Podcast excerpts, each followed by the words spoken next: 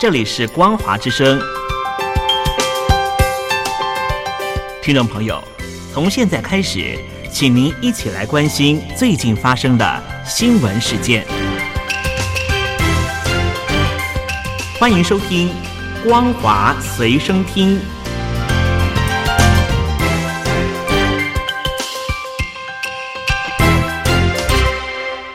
各位听众朋友好，欢迎继续收听《光华之声》。你现在收听的节目是《光华随身听》，我是今天的主持人老谷。首先带您关心，为了配合中共官方遏制青少年游戏成瘾，大陆的游戏公司腾讯日前推出一款脸部识别系统“零点巡航”，功能是禁止未成年人在晚上十点到早上八点玩游戏。但这项透过游戏审查系统影响使用者的做法，引发侵犯隐私的担忧，被批滥用人脸辨识技术。根据报道，腾讯声称零点巡航系统已经应用在旗下六十多款游戏，包括主打未成年玩家的《王者荣耀》以及《和平精英》。未来该功能将用于更多腾讯出品的游戏。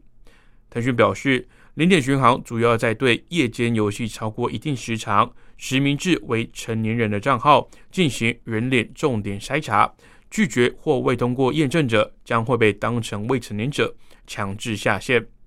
腾讯推出零点巡航政策之后，引发侵犯数据隐私的担忧。根据报道。中共近年利用超过六亿只监视器的天网工程，搭配脸部辨识技术，监视大陆全境十四亿人，被视为数位威权主义的兴起。在官方的带头下，民间也大量使用脸部辨识，但指纹、脸部等生物辨识讯息一旦被记录，终身无从更换。如果被滥用，恐怕会有侵犯隐私的疑虑。中共审查再升级，除了对电影的审查日趋严厉，现在对卡拉 OK 歌单内容也要进行审查。有学者认为，中共当局对文化以及意识形态的控制正在升级，民众则大表不满，认为中共当局什么都要管，现在连唱歌也要控制。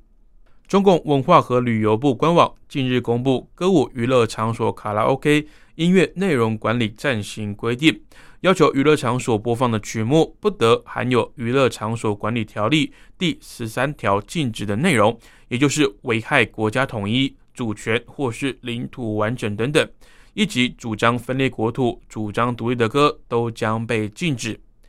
音乐评论人士表示，中共当局展开对卡拉 OK 等娱乐场所播放曲目的清理行动，表面上打着传播正能量的旗号，其实是限制非官方认可的歌曲。从当局列出的审查重点来看，涉及到自由、民主、人权、法治这样的歌曲，就是清理的重点；但文化的管制、思想的清理，就是洗脑。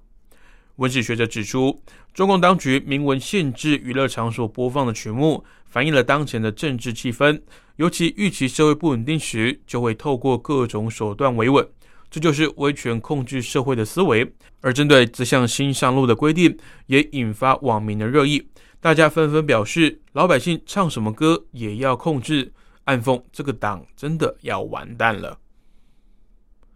中国最大网络轿车服务平台滴滴出行近期成为中共靶心，后续引发的效应不断滚雪球发酵。中共国家互联网信息办公室昨天公布《网络安全审查办法》，直接加强对境外上市公司的督查。这显示，北京当局正计划修法，强化对网络安全的审查，同时把过去企业享有的海外上市自主权全部收回到政府手中。中共收紧大陆企业海外上市的监管，国家网信办从十号开始到二十五号，就网络安全审查办法修订草案进行公众咨询。其中最受瞩目的是，草案要求掌握超过一百万用户个人资料的营运商。如果要赴国外上市，就必须向网络安全审查办公室申报网络安全审查。此外，网络安全审查主要考虑因素也由原先的五项增为七项，提升审查的标准。大陆近日接连对滴滴出行、运满满、货车帮、Boss 直聘等知名网络平台业者启动网络安全审查。这几家业者有一个共同点，就是近期才在美国上市。中共现在直接修法法规，审查企业到海外上市的计划，加强监管。有分析指出，在这个收权过程，中共当局的正式理由是数据安全出了问题。习近平不想让蚂蚁、滴滴这些巨头上市，数据安全只是一部分的原因，也顺势借此收权，将所有不听中央指令、无序扩张的各大资本都带上紧箍咒。接着关心国际新闻，日本朝日新闻今天大篇幅的报道，台湾似乎二度成功抑制住疫情。就在疫苗不足、接种率属于先进国家或是地区最低水准的状况下，对照日本，台湾以防疫为最优先事项，采取了许多因应作为，成功抑制疫情。这篇由朝日新闻驻台记者所撰写的报道指出，台湾去年很早就采取严控边境的方式，拒绝新型冠状病毒进入境内。截至今年四月底时，境内的感染人数只有八十七人。不过，进入五月之后，国际线机师染疫造成感染扩大。今年五月十五号新增新冠肺炎确诊病例超过百例，中央流行疫情指挥中心立刻展开行动，要求有陪侍的俱乐部以及小酒吧等全数停业，并对染疫人数最多的台北市等地民众强制外出佩戴口罩，并禁止在店内饮食，同时严禁室内五人以上、室外十人以上的群聚。以上的措施在四天后扩及台湾全境。高中及中小学全面停课，违反这些规定都将会被科处罚金。